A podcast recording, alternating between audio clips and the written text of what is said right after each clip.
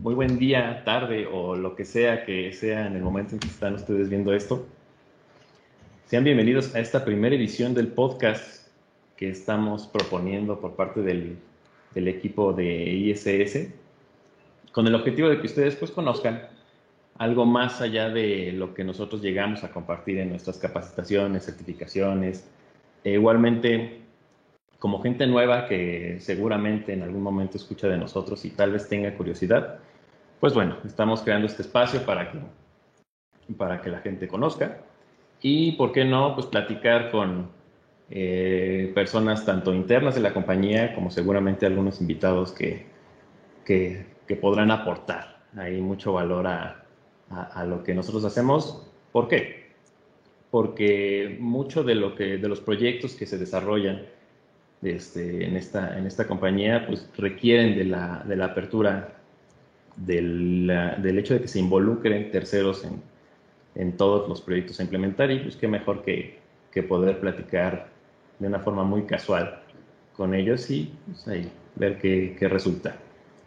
En esta primera eh, sesión, por así llamarla, vamos a platicar con un compañero que también es, ahí, es este compañero mío de aquí de, de ISS compañero de Colombia con muchísima experiencia. Él particularmente ha trabajado y desarrollado proyectos con reconocimiento de placas. Alejandro García es este, ingeniero mecatrónico, egresado de la Universidad Militar este, Nueva Granada. Actualmente cuenta con más de 12 años de experiencia este, y particularmente con nosotros eh, son 6 años ya que ha este, compartido sus, sus conocimientos. Él ocupa el cargo de este, arquitecto de soluciones para Latinoamérica y Caribe. Y bueno, como ya les mencioné, en cuanto a LPR y en general, ¿eh? de hecho, si ustedes están trabajando con alguna integración o algún desarrollo, es muy probable que, que Alejandro haya estado ahí involucrado este, con ese desarrollo. Entonces, por acá vamos a, a darle la bienvenida. Este, ¿Qué tal, Alejandro? Alejo para, para los amigos. Muchas gracias, David.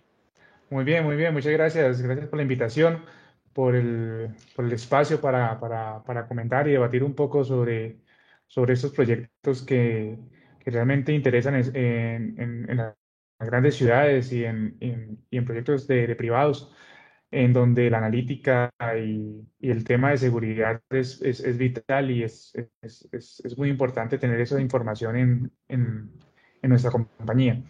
Listo, entonces, pues muchísimas gracias por el espacio y pues adelante, continuemos y, y vemos, y vemos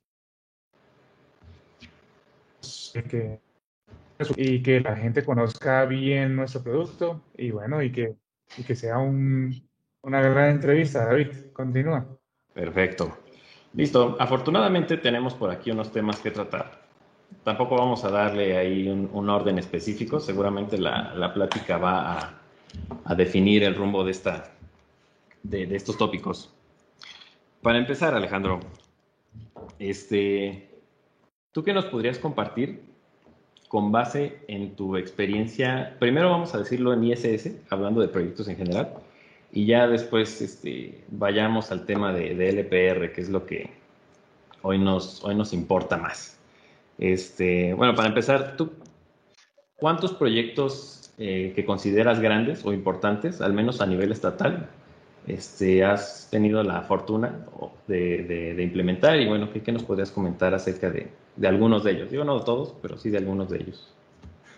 Bueno, a ver, eh, eh, de proyectos especiales, de, específicamente LPR, a ver, tenemos el más grande de Latinoamérica, que es en, en, en Colombia, en la ciudad de Medellín. Sí, ahí tenemos casi 400 cámaras eh, en, en, total de, para LPR. Y pues bueno, es, es, es, bastante grande en comparación al tamaño de la ciudad, que son más o menos dos millones y medio de habitantes. Entonces, uh -huh. eh, el, la cantidad de cámaras es, es bastante relevante para, para, la ciudad. ¿sí? Eh, seguido de Barranquilla, por ejemplo. Barranquilla tiene aproximadamente mil, mil un millón de habitantes, perdón. Y, y tiene 100 cámaras, alrededor de 100 cámaras. Entonces, eh, en, en, la región realmente nos hemos enfocado mucho en lo que es eh, seguridad ciudadana. ¿sí? Y eh, algunos proyectos chicos de, de parqueaderos, de, peajes, ¿sí? de centros comerciales, de ballet parking. ¿sí? Y, y, bueno, han sido bastante interesantes, son muy, tienen una infraestructura bastante, bastante grande, ya, ya aquí en el país, en Colombia particularmente. Y, y bueno, eh, eso, eso le ha dado a, a la ciudad, por ejemplo, una, una gran cantidad de ventajas, ¿sí? Eh, que, bueno, enumeraremos ahorita más adelante, pero, pero realmente son proyectos, son proyectos eh, de, de, una gran envergadura que requieren trabajo, obviamente, sí, donde vamos a tener que ajustar la analítica y demás, porque realmente la fiabilidad del software es lo que el, el, usuario busca al final de todo, ¿no? Que sea algo confiable. Exacto. Sobre todo mencionar el tema de que nosotros no trabajamos solos. Sí, por ejemplo, todo es trabajo que, que se ve eh, en la interfaz. O sea, recordando que nosotros somos la aplicación, pues tenemos todo un trasfondo de, de elementos que tienen que funcionar correctamente, pues para que la plataforma sea estable sobre todo, ¿no? Eh, yo creo que en, algún momento sí me gustaría mencionar el tema de, qué dispositivos usar, digo, ya también como, marca, pues cómo tenemos esta apertura con, con distintos este, elementos para poder integrar y desarrollar. Este, vamos a, ver algo que me, que me gustaría este, sacar aquí a la plática. ¿A ti te ha tocado este, desmentir? Porque vamos, el hecho de tener un reconocimiento de placas se presta para que las personas o el usuario final, pues de alguna forma, pues eche a volar la imaginación, ¿no? Totalmente. Este, ¿cuál ha sido a ti el, el, mito, si lo queremos ver así? O, cómo te ha tocado a ti tener que aterrizar a las personas con respecto al, al desempeño o a la expectativa de un, este, de un reconocimiento de placas, de un LPR? Listo, bueno. Por acá hay es, una, es una buena pregunta, David. Mira, eh, pues partimos, partimos, de que cuando, cuando estamos en el proceso de ventas, ¿sí? Eh, ofrecemos, ofrecemos la confiabilidad del sistema. Entonces, eh, lo primero que nosotros decimos es que estamos por encima del 99%, del 97% de efectividad en nuestra analítica. Y cuando el cliente va a instala y, o, los, los, partners nuestros van a instalar el software, las cámaras, el, hardware como tal, y se lo van a, entregar al, usuario final, bueno, empiezan a hacer las estadísticas y están a veces hasta por debajo del 50%. Sí, entonces dice, oye, pero tú, tú me dijiste que, que, que, era por encima del 97%, entonces, ¿qué, ¿qué, me estás vendiendo? Y se sienten ofuscados un poco, ¿sí? Pero, pero bueno, eso, eso, eso viene en, en, varias, en varios puntos que hay que atacar en conjunto con nuestros partners para, para una muy buena instalación y desempeño del software. ¿sí? Entonces, eh, lo primero, eh, el hardware que, que, escojamos. ¿sí? Una de las cosas más importantes que hemos tenido nosotros acá, de hecho, en varios de los proyectos que mencioné ahorita, eh, tuvimos unas buenas y malas experiencias con con la imagen de la cámara. ¿sí? Entonces, eh, eh, realmente dependemos del video, o sea, nosotros no estamos haciendo el hardware que reconoce la cámara, ¿sí? Es, una analítica sobre video, por lo tanto, nuestro... aquí, voy, a, voy, a, interrumpir un poquito. Esto que mencionas sí es un detalle muy importante. Este, nosotros dependemos completamente de la calidad del video. Eh, Correcto. hacer entender o, tratar de proyectar la idea de que no importa la fuente, sino mejor dicho la calidad y cómo llega a nuestros servidores o a nuestros procesos para que a partir de ahí se haga esta, esta, esta lectura, este reconocimiento de caracteres, esta analítica, sí, sí es algo que es importantísimo, este, como concientizar ahí al, al, usuario final. Tienes, sí, de acuerdo. De acuerdo, entonces, entonces empezando por eso, eh, eh, es importante, ¿sí? Y, ya que gracias a la experiencia eh, de escoger un buen hardware, ¿sí? Hablando de las cámaras específicamente, eh, para hacer este tipo de analíticas. No quiere decir que tengamos marcas excluidas, no, no, realmente esa es una de las grandes ventajas que tenemos nosotros como ISS, de que podemos trabajar con cualquier tipo de fabricante de cámaras. Entonces, en este momento, ninguno de nuestros productos excluye a ninguna marca, pero sí excluye referencias específicas que realmente son muy económicas o la calidad de los, de los, de los elementos de los dispositivos es muy baja y no nos dan la talla para el video específico que necesitamos para el proyecto. Si nos vamos a la ciudad donde un vehículo anda a 60, 120, 180 kilómetros por hora, ¿sí? Eh, va a ser muy diferente el producto que vamos a necesitar allí al producto que vamos a necesitar de pronto en un parqueadero.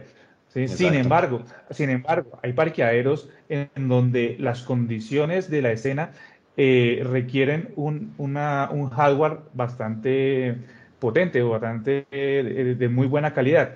¿sí? Entonces, va a variar mucho del proyecto en sí, de la escena en la que vayamos a, a capturar la, la, la placa.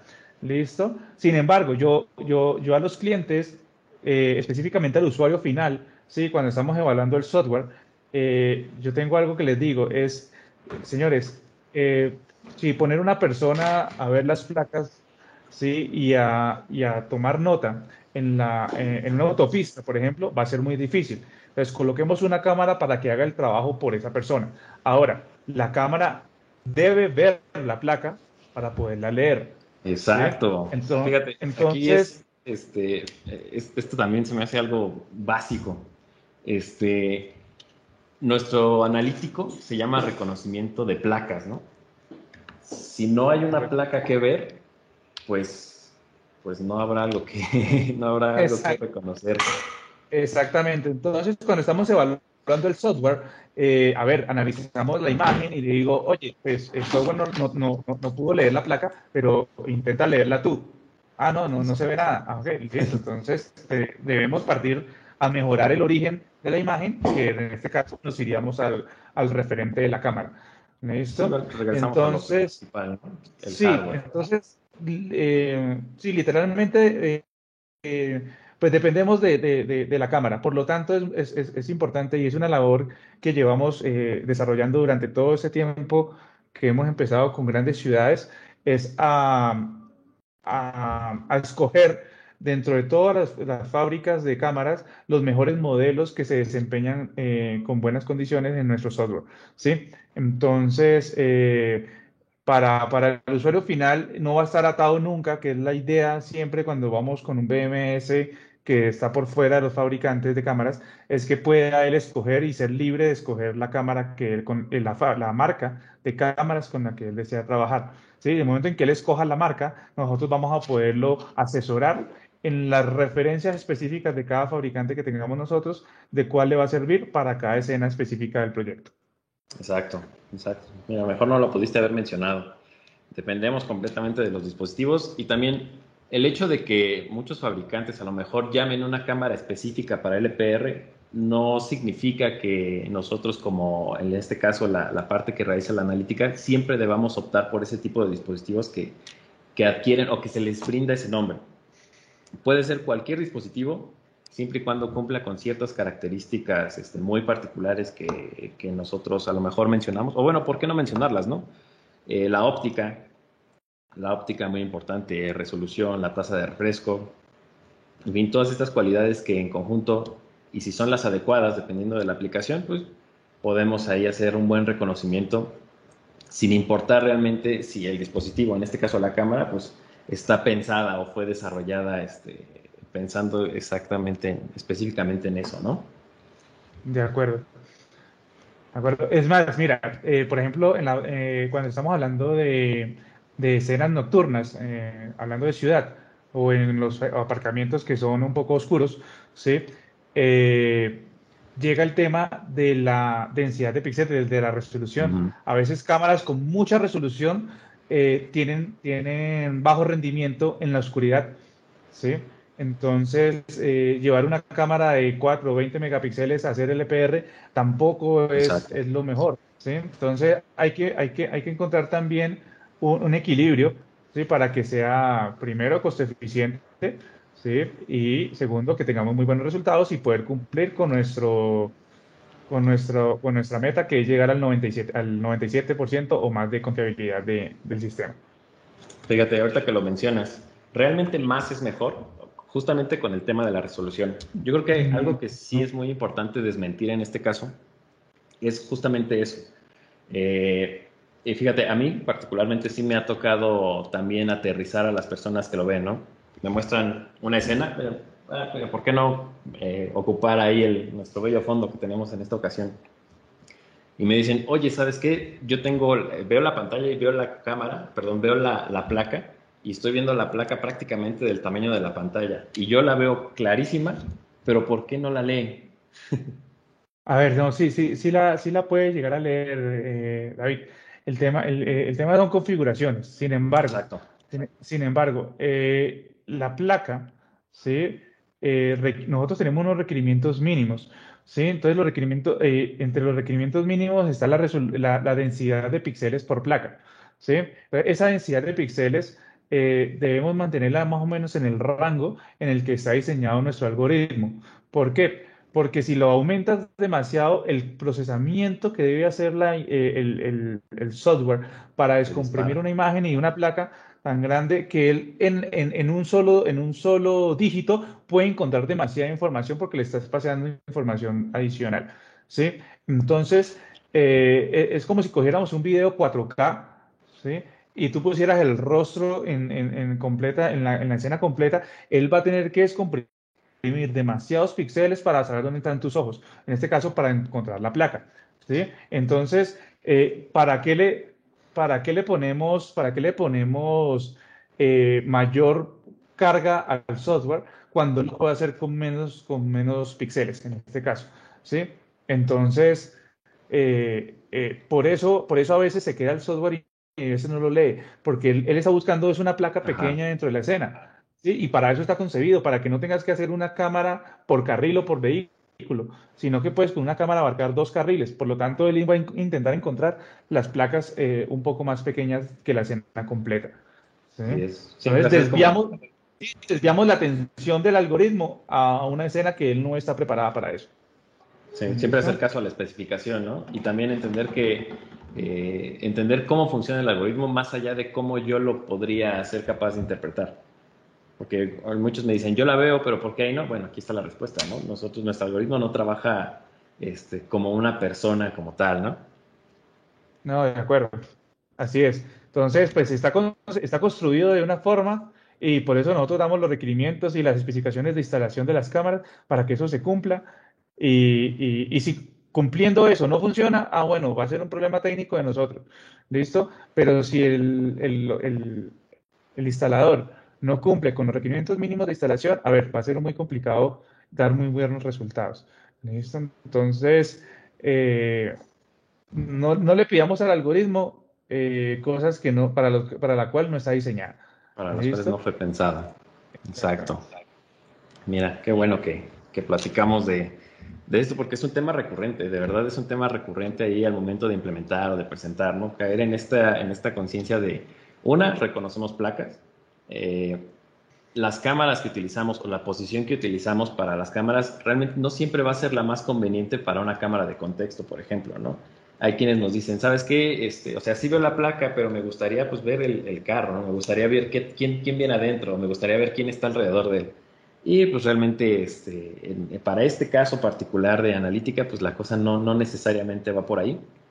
Y pues también conocer los requerimientos del, del, analítico para funcionar en su, en su mejor, este, que nos dé el mejor rendimiento posible. Perfecto.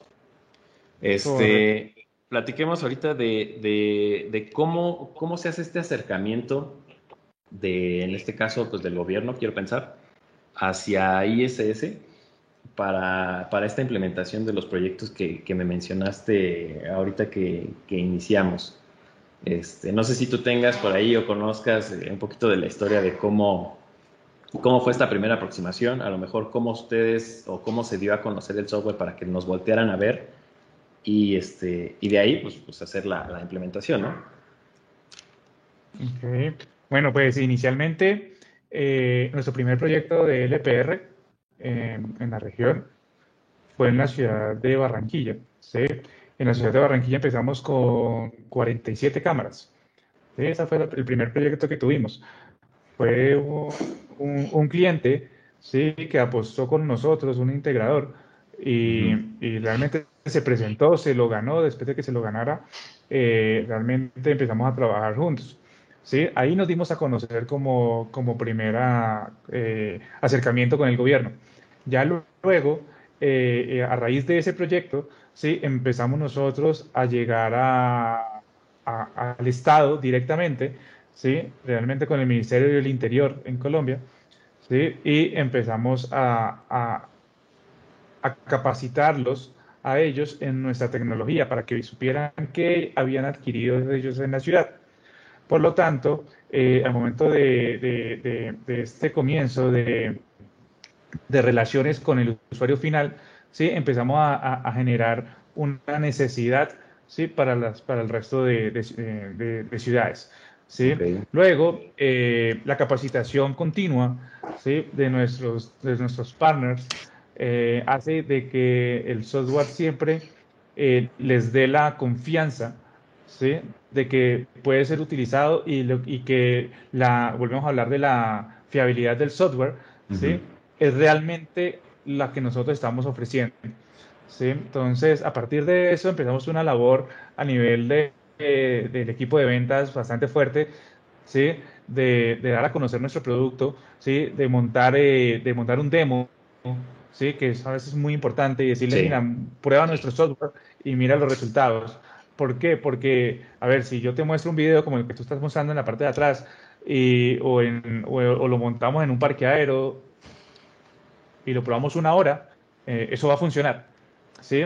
Pero cuando empezamos a tener problemas de iluminación, de que ya el sol no está de este lado, sino que está del otro y la, la contraluz, y todo eso, empiezas eh, a, a, a, ver los retos ¿sí? donde nos vamos a encontrar en proyectos públicos con muchos competidores. ¿sí? Y eh, hay competidores eh, bastante buenos. ¿sí? Y bueno, realmente competidores que a veces ni, ni, ni, ni pueden llegar a competir con, con, con, un software a veces, bueno, hecho a, la medida. Listo, pero bueno, pero, este pero, pero en el mercado hay competidores, hay competidores bastante, eh, bastante buenos, ¿sí? Que hace que para mí eso es fenomenal, ¿sí? Porque hace que eh, nos tengamos que exigir más en estas pruebas de concepto, en, estos en estas demostraciones, en, estos concursos que hacemos a nivel de, de gobierno, ¿sí? Y eso hace crecer eh, nuestro producto como tal. ¿sí? Entonces, cada vez que encontramos una, una falla, una un pequeño error en, la en las lecturas o algo, siempre estamos evolucionando, evolucionando, evolucionando. Entonces, eso para mí, la competencia es súper importante. ¿Sí? Y, bueno, qué mejor que nos dejen demostrar el producto, que lo montemos. Y mira, eh, eh, Medellín, la ciudad de Medellín, en estos momentos, que es la más grande que tenemos en el país, ha publicado, ha publicado unos, unas estadísticas bastante, bastante eh, buenas para, para la ciudadanía.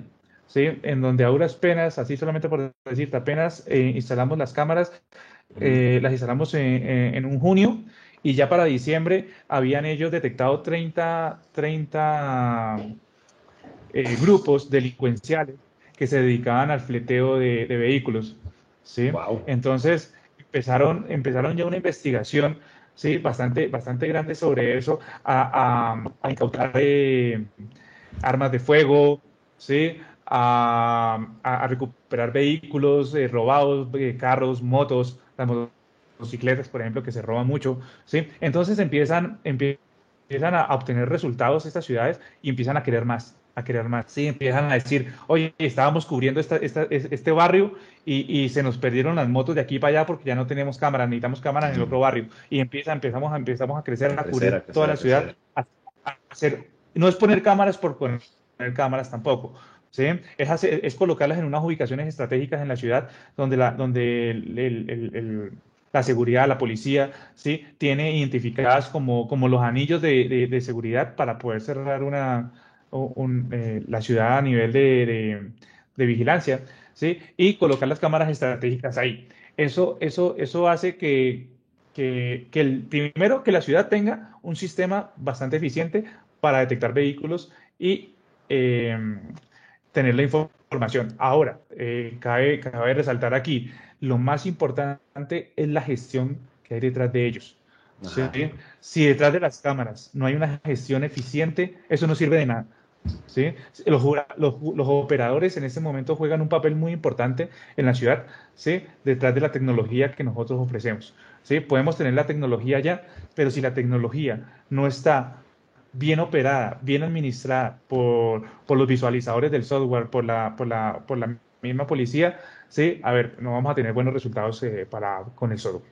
Fíjate qué bueno que mencionas esta parte. Este, ok, podríamos entender que existen muchas soluciones, este, no, no, no necesariamente la nuestra, que, que dan buena competencia, también retomando ahí un poco lo que nos mencionaste.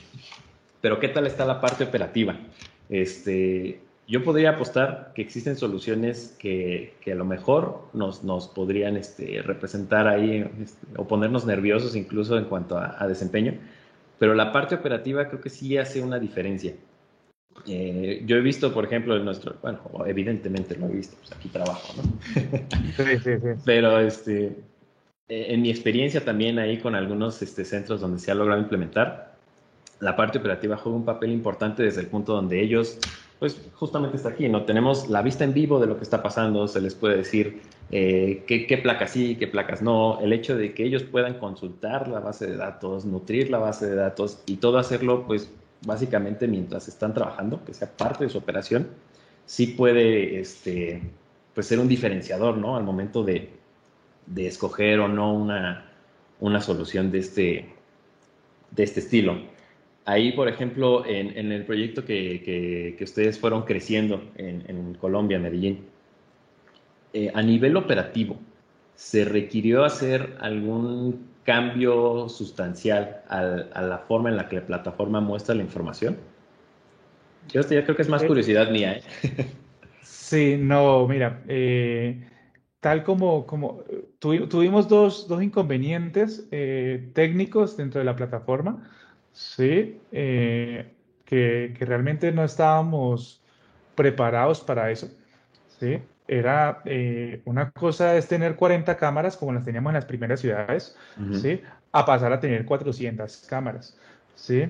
Entonces, estas 400 cámaras, eh, solo por, por, ponerte un número bien aterrizado, ¿sí? que los tenemos en estadísticas, cada una de esas genera 20.000, de entre 20.000 y 40.000 registros al día, ¿sí? Dependiendo pues del tráfico de, la, autopista donde esté. Pero, pero eso es un volumen que si lo multiplicas por 400 y lo llevas a la pantalla de un operador, ¿sí? realmente si, si, si, si tú ves ahí en, en, los vehículos que están pasando eh, en la, en la, pantalla tuya, cada vez que pasa un vehículo, eh, la lista se, se, actualiza. ¿sí? A ver, actualízala con 20.000 registros, son casi son 100, 100, 100 registros por segundo. ¿Sí? Entonces, eso va a una velocidad que realmente el operador no ve. Evidentemente. Entonces, eso fue lo primero que quitamos nosotros, esa lista, ¿sí? Y solamente dejamos eh, las alertas de los vehículos que estaban en las listas negras o en, la, o en las listas de búsqueda, ¿sí? Entonces, eso, eso fue inmediato. Del resto, eh, esa, esa, esa, velocidad bajando registros y registros por minuto eh, no, no daba valor al operador. ¿Listo? Entonces, eso, eso lo quitamos. En un parqueadero es muy diferente. Sí, en un parqueadero, un parqueadero llegan vehículos que tú no tienes en la base de datos y tú necesitas corroborar que sí está entrando el vehículo, que sí, que esté leyendo bien, todo eso. Allá no. ¿sí? En, en, la ciudad ya es, ya, ya, es una operación diferente, ¿sí? pero más que, más, más, que organizar la interfaz gráfica nuestra, el reto mayor fue capacitar a los operadores en cómo actuar.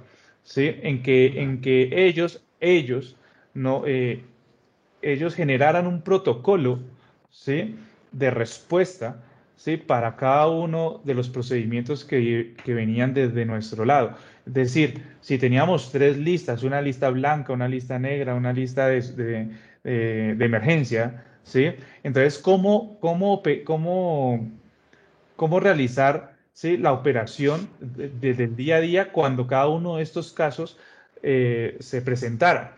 Entonces, eh, ok, ellos necesitaban ir y, revisar con el, con el ente con el ente regulador, ¿sí? digámoslo así, de, de, búsqueda de, de, sospechosos, ¿sí? a ver si el vehículo sí era realmente un sospechoso, ¿sí? para poder, para poder eh, lanzar un operativo policial y que detuvieran el vehículo. No que por una falla de, de, que hubieran, por ejemplo, ingresado mal la placa a la lista o, el software eh, en el 97%, en el 2% que le quedaba se equivocó, ¿sí? y, para, y, detuvieran a una persona eh, inocente ¿sí? y perdieran, no, no, pasa nada, o sea, la detienen la, la, la y, y, hacen el proceso y se dan cuenta que es inocente y bueno, no pasó nada. Pero a ver, perdieron tiempo, perdieron, perdieron equipo disponible en, las calles que debería estar realmente haciendo un operativo eh, clave ¿sí? a, una, una, falsa alarma. Entonces, este, este, esos procesos que ellos, que ellos eh, escribieron, ¿sí? los acomodamos a nuestro software. Entonces, que nuestro software se pudiera comunicar directamente con el ente encargado de, verificar la, veracidad de la placa, ¿sí? Y le devolviera los resultados, ¿sí? En este caso eh, era, era la Fiscalía, por ejemplo, de la Nación. Ellos van y consultan en la página de la Fiscalía y el, software inmediatamente les da el resultado. Oye, sí, esto realmente es un, es un, es un positivo. Entonces despliega el, despliega el, operativo. ¿Listo? Entonces, e, es, es más eso que el, que, realmente lo que el software entrega. El software, el software está eh, dando tecnología a la ciudad. ¿listo? Pero si la ciudad no tiene la capacidad de aprovecharla, eh, no vamos a, ver nunca resultados y decir, oye, es que los homicidios o los robos de vehículos reducieron, eh, se reducieron en el 20%, en el 30%. Nunca vamos a tener un índice realmente de esto si no, si no lo operamos bien. ¿Listo? Y fuera de eso, obviamente, si no los, si no los medimos, ¿no? Porque si no tenemos esta que acabas de decir, la vamos a poner aquí en postproducción, este, entre comillas, porque se quedó muy buena. wow.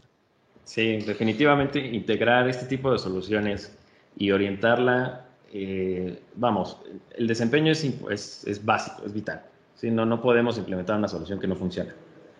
Pero que el operador o el cliente o quien sea sea capaz de utilizarla y de integrarla en su operación y pues de alguna forma pues, que, realmente entregue los resultados que por ejemplo nos estás este, comentando, pues ahí es donde ya podemos tener o llamar un proyecto como un auténtico caso de éxito, ¿no? Claro, claro que sí. Perfecto. Bueno, Sí, mira, otra, otra cosa, otra cosa súper importante son los operadores, ¿no? La realimentación que tenemos nosotros de los operadores. Entonces, eh, eh, con eso, con eso nosotros podemos entender un poco más eh, el día a día de ellos, ¿sí? Y brindarles las mejores herramientas, ¿ok? Entonces, nosotros nos pusimos casi un mes ya después de que el sistema estaba en óptimas condiciones para nosotros, ¿sí? Eh, empezamos, a empezamos a trabajar con ellos y a ver, realmente nos encontramos un, un resto de, de, de, inconsistencias, ¿sí? En que ellos sí las veían, ¿sí? Como por ejemplo eh, las, las, falsas las falsas alarmas, ¿sí? Entonces, oye, eh, estábamos dando falsas alarmas de, del 1%, del 2% de los, de, los, de los registros, eran falsas alarmas, pero eran falsas alarmas de 8 millones de registros al día. Exacto. Sí. Luego, ellos tenían que atender el 2% de eso en falsas alarmas. ¿Sí? Entonces, a ver, si tú le dices a cualquier persona, oye, pero es que es el 2%, nomás. Sí, pero es que es el 2% de 8 millones diarios. Entonces, eso es un, es un gran trabajo para los operadores. Entonces, nos tocó empezar a ajustar, ajustar imagen, ¿sí? A, irnos al origen, como hablamos ahorita, irnos al origen para que las cámaras no generaran tantas alarmas y, bueno, y ajustar un poco el, el, el, el, sistema para, para que los operadores pudieran realizar la tarea bien. Perfecto. Mira, ahorita que dices de operadores, este, ¿ellos existía un proyecto previo a esto? O sea, como un antecedente de, reconocimiento de placas para estos sistemas o simplemente fue algo totalmente nuevo para, para la ciudad? Bueno, la ciudad, la ciudad tiene, la ciudad tiene una, una ventaja, ¿sí? Eh, eh, esto lo hablo por experiencia propia, ¿sí? que es, es, es el centro de despacho que ellos tienen allá. ¿sí? Entonces, en el centro de despacho que tiene, que tiene la ciudad de Medellín, es, es totalmente eh, eh, autónomo. ¿sí? ¿Por qué? Porque, porque tiene reunidas a, a, varias fuerzas de la ciudad, ¿sí? Entonces, desde, desde, la misma, desde el mismo centro de despacho pueden sincronizarse con bomberos, con policía, con defensa civil, con ejército, con fuerza aérea, con todo eso. Entonces la operación allá es bastante diferente al resto de ciudades, cuando las ciudades son muy pequeñas, ¿sí? Nomás está la policía, ¿sí? Y para poder mandar al tránsito, por ejemplo, o, por, o para enviar un bombero, pues tienen que comunicarse por teléfono, por radioteléfono, ¿sí? Y a esperar que contesten, mandar la evidencia, mandar el aire. No, allá en, la ciudad de, Medellín, pues todo está eh, congregado en una, en, una misma, en una misma unidad. Entonces eso genera, genera, genera velocidad en las respuestas, ¿sí? Y, y, pues da éxito a, a, tener una tecnología como esta realmente. Wow. Y ya en tiempos, más o menos, ¿cuánto se demoraron? Yo, entiendo que esto no se, no se implementa en dos días, definitivamente, vaya que no pasa. Pero eh, me gustaría platicarlo o, tocarlo desde el punto de vista en dos etapas. Sería uno, la, implementación como tal, y dos, desde el momento en que uno como ingeniero dice, esto ya funciona, ahora vamos a ponerlo operativo, ¿no? Que, a lo mejor implica la curva de aprendizaje para los operadores, este, los protocolos que ya mencionaste, ¿no? ¿Qué se quita, qué se pone, qué es útil, qué no? Entonces, ahí de, tiempos, ¿cómo nos podrías, este, desde tu perspectiva, cómo, cómo sucedió este proceso? Bueno, eh, a ver, eh, eh importante partir de que, de que el, el, proyecto se hace con, con, un, con un partner nuestro, el que realmente instaló las cámaras, el que hizo todo el despliegue, ¿sí? Bastante capacitado, ¿sí? Entonces, esa es una palabra eh, clave, bastante capacitado. Eso, eso, eso es el, el 80% del éxito del proyecto. ¿sí? ¿Por, qué? Porque las cámaras eh, ya sabemos que funcionan. El software sabemos que funciona. ¿Listo? Eh, los operadores, mal que bien, están, están capacitados o se pueden capacitar para que sigan el protocolo. ¿sí? Pero si la instalación queda mal hecha, a ver, no hay nada que hacer. ¿Listo? Y, y, si, y, si, y si no hay una optimización de los recursos, ¿sí? del presupuesto del proyecto para, para hacer una instalación bien hecha y, y, se, y se, se, desperdician estos, estos recursos ¿sí? y, se acaba el dinero del proyecto, no hay una forma de corregirlo después. ¿sí? Entonces ya quedó como quedó y bueno, y tocó trabajarlo así. Y tocó trabajarlo así, fue que así se quedó.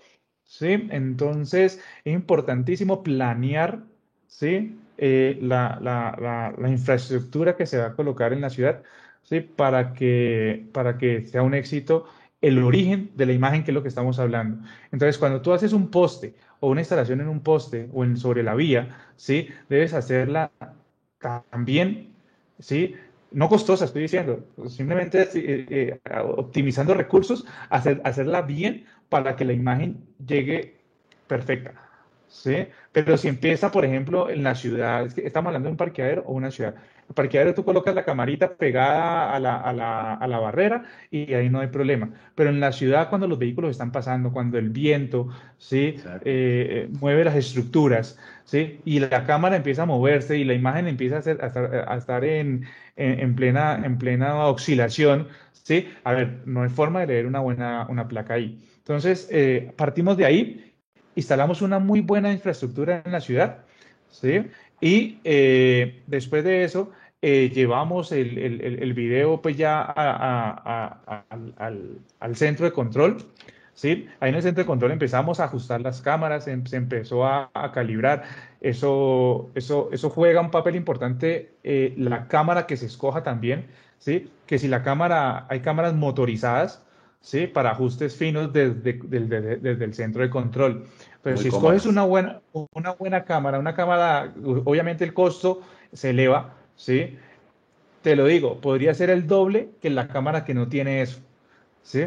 Pero el mandar personal todos los días a subirse al poste, a ajustar la cámara, a volver al centro de control, a decirle, no, mira, quedó un poquito más abajo, vuelve y, vuelve y súbela, pide permisos a la ciudad para hacer un cierre vial, empiezas a tener todos estos inconvenientes y sumas costos, es mejor haber invertido en una cámara motorizada que no en una sencilla.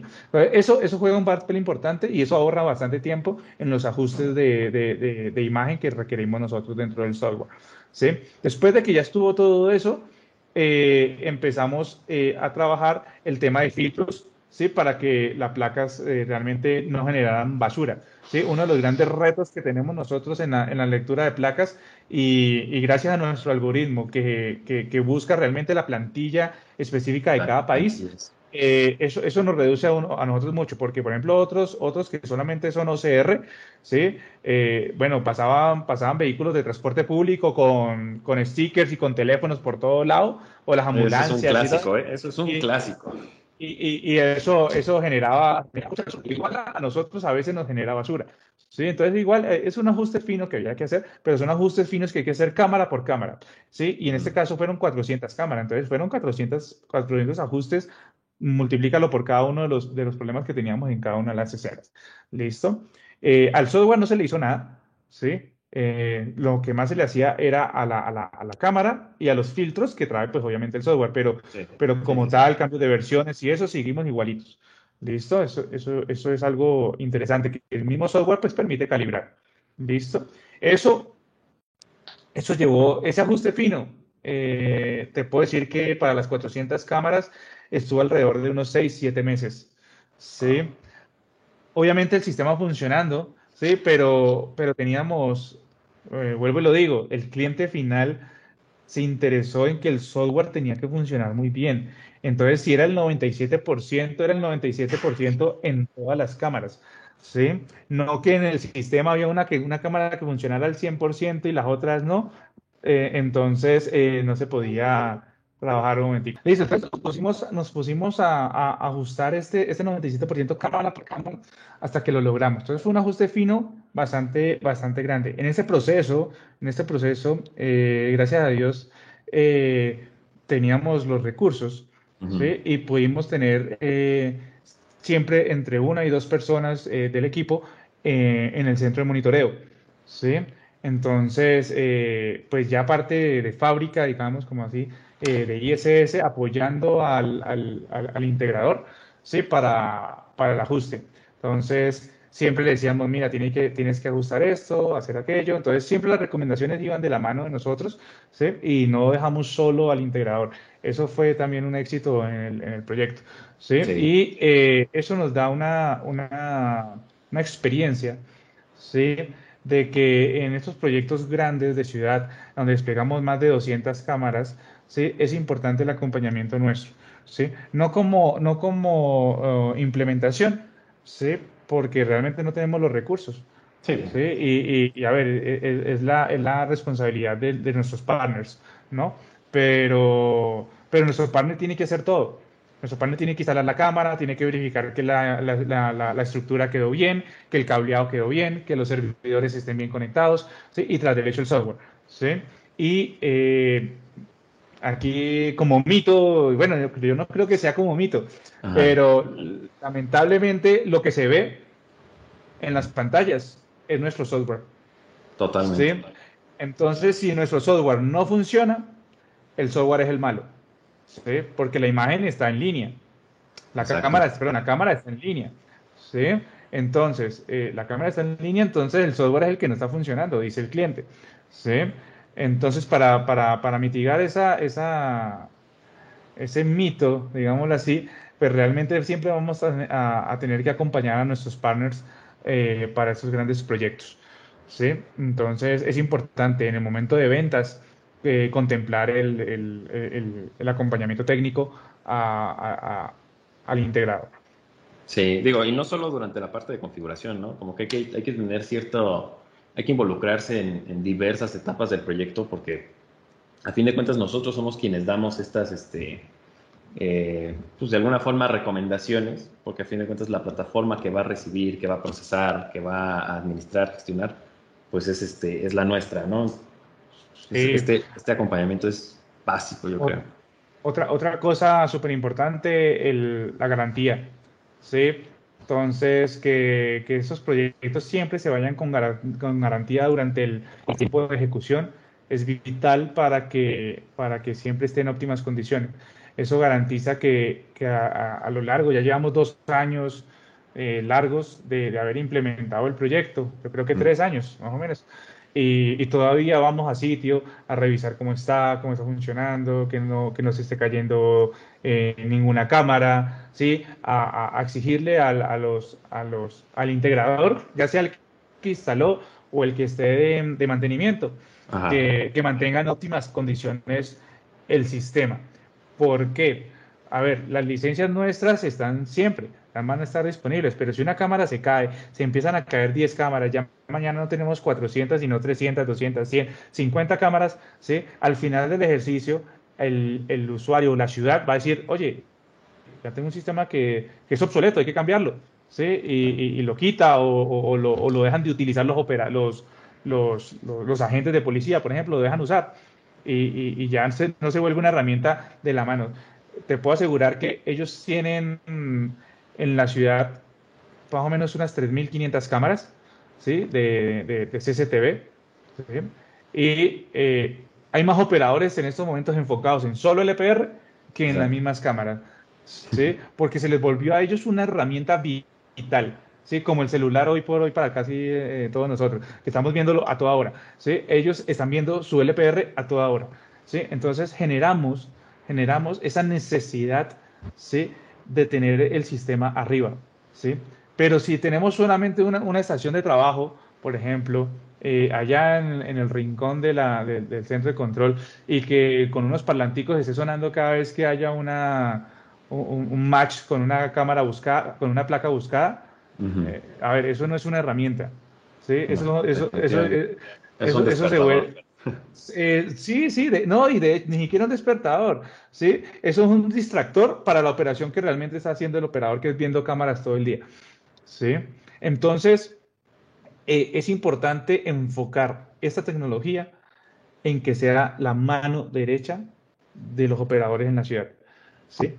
Entonces, después de que eso se forme, se vuelva una herramienta, ¿sí? Vital para la operación, ellos mismos exigen de que deben estar en óptimas condiciones. Eso exige al, al integrador mantener las cámaras en perfecto estado. Eso nos exige a nosotros estar actualizando el software con, con, las últimas versiones para tenerlo en óptimas condiciones y no, y, no, y no se vuelva obsoleto el día de mañana. Lo digo que no se vuelva obsoleto el día de mañana porque ustedes recuerden que trabajamos con plantillas. Entonces, si en la ciudad o en el país se reglamentan nuevas, nuevas, nuevos, nuevas plantillas de placas, ¿sí? o salen, o salen instrucciones nuevas eh, para, para, para los entes territoriales, que no las vamos a tener nosotros, empezamos a quedar obsoletos. Entonces nosotros también nos estamos actualizando día a día para, para brindarles a ellos el mejor, el, el, mejor eh, producto, ¿sí? Para que ellos puedan tener en una sola plataforma toda esa información que estamos viendo, que es video, video grabado, placas, eh, bueno, hoy no hablamos de reconocimiento facial, pero son también todo este resto de analíticas, todo este resto de analíticas que tenemos alrededor de, de, de, Securos, ¿sí? que forman eh, una, un, un, un, plus eh, para la operación del día a día de cada uno de los, centros territoriales. Wow. Mira, este, seguido de esto seguía una, una, sección de conclusiones, pero yo creo que lo que acabas de mencionar, este Alejandro, queda perfecto. A fin de cuentas, convertir esta herramienta, más allá de un show, más allá de, de, de algo que se ocupa quizá para cumplir con ciertos reglamentos o compromisos y convertirlo en una necesidad, tal como lo acabas de decir, hace que realmente este, eh, pues el software haya valido la pena la inversión. Y pues siempre, obviamente, mantener el tema pues, de la competencia, porque pues, la competencia sana siempre nos obliga a, mejorar. Eh, el hecho de tener la capacidad de adaptarnos a los nuevos estatutos, este, a nuevas plantillas o simplemente nuevas especificaciones. Este, eh, por ejemplo, algo que ya se está viniendo a venir y que seguramente se convertirá en un estándar es que aparte del reconocimiento de placas, pues también conocer pues, qué marca, qué color, este, qué tipo de vehículo es. Digo, más allá de la información que nos da el propio reconocedor, porque pues, a partir de la placa nosotros podemos saber qué tipo de transporte es, ¿no? A qué tipo de vehículo se refiere, particular, taxi, etc. pero la misma operación y también el, hecho de que, que, todo lleva a una mejora, es decir, todo, todo evoluciona y evidentemente esto que nosotros estamos platicando hoy, tal vez en tres años, este, ya se haya convertido en un estándar que todos hacen, ¿no? Entonces, esta diferencia, este siguiente paso, que a lo mejor te digo, seguramente la tendencia es saber marca, modelo, color del vehículo y quién sabe qué más venga en el futuro, pues dictará este, el, camino que tengamos que llevar como, como empresa para, para pues, seguir este, existiendo en estos centros de monitoreo y pues, seguir siendo una necesidad. Ah, no, el desarrollo y la evolución de, de, nuestro software, digo yo, es como la gasolina de un avión. Sí, si no le echas, eh, se cae. Sencillo. se cae y se muere. Se cae y se muere. Entonces, eh, debemos estar en constante desarrollo. Sí, eh, para, para, ofrecerle novedades al cliente. El cliente siempre va a querer algo nuevo. Sí, y ya tienes esto, ya como tú dices, se vuelve una costumbre y, y, bueno, yo quiero algo más, dame, dame algo más. que sigue, ¿no? Sí. Entonces, necesariamente tienes toda la, toda la razón. Si no hacemos cosas nuevas, eh, pues ahí quedamos. ¿sí? O lamentablemente nos volvemos, eh, sí, como parte del común. ¿sí? Entonces, ah, ya no, está, no estamos innovando, no estamos haciendo nada. Y es algo que nos caracteriza, ¿no? Que siempre llevamos eh, tecnología de vanguardia al, al, usuario. No convertirnos en, esta, en este banco de soluciones que, que hacen lo mismo, pero que no cuestan lo mismo. Tal cual. Perfecto. Pues eh, muchas gracias, Alejandro. De verdad, este, esto se, al menos a mí se me pasó muy rápido. Este, no sé tú. Sí. wow, eh, definitivamente muchísima información útil la que nos acabas de, compartir hoy. Digo, lo enfocamos mucho al proyecto de Medellín porque pues, evidentemente pues, tú, estuviste allá. Eh, por ahí también tenemos más experiencias que probablemente les estemos compartiendo en las siguientes este, emisiones de este podcast. Y pues nada, digo, ahí este eh, personaje que nos está viendo o escuchando, eh, desconozco en qué plataforma se va a publicar esto, pero si existe un cajón de comentarios, pues escriban algo, ¿no? Probablemente desde su experiencia o quizá exista alguna duda o algo que, que tal vez valga la pena mencionar o algo que no, que no mencionamos acá y que no estaría de más tener algo de, de, retroalimentación y, esta, y esta plática que ya se genera posterior a la, a la grabación de, de este programa.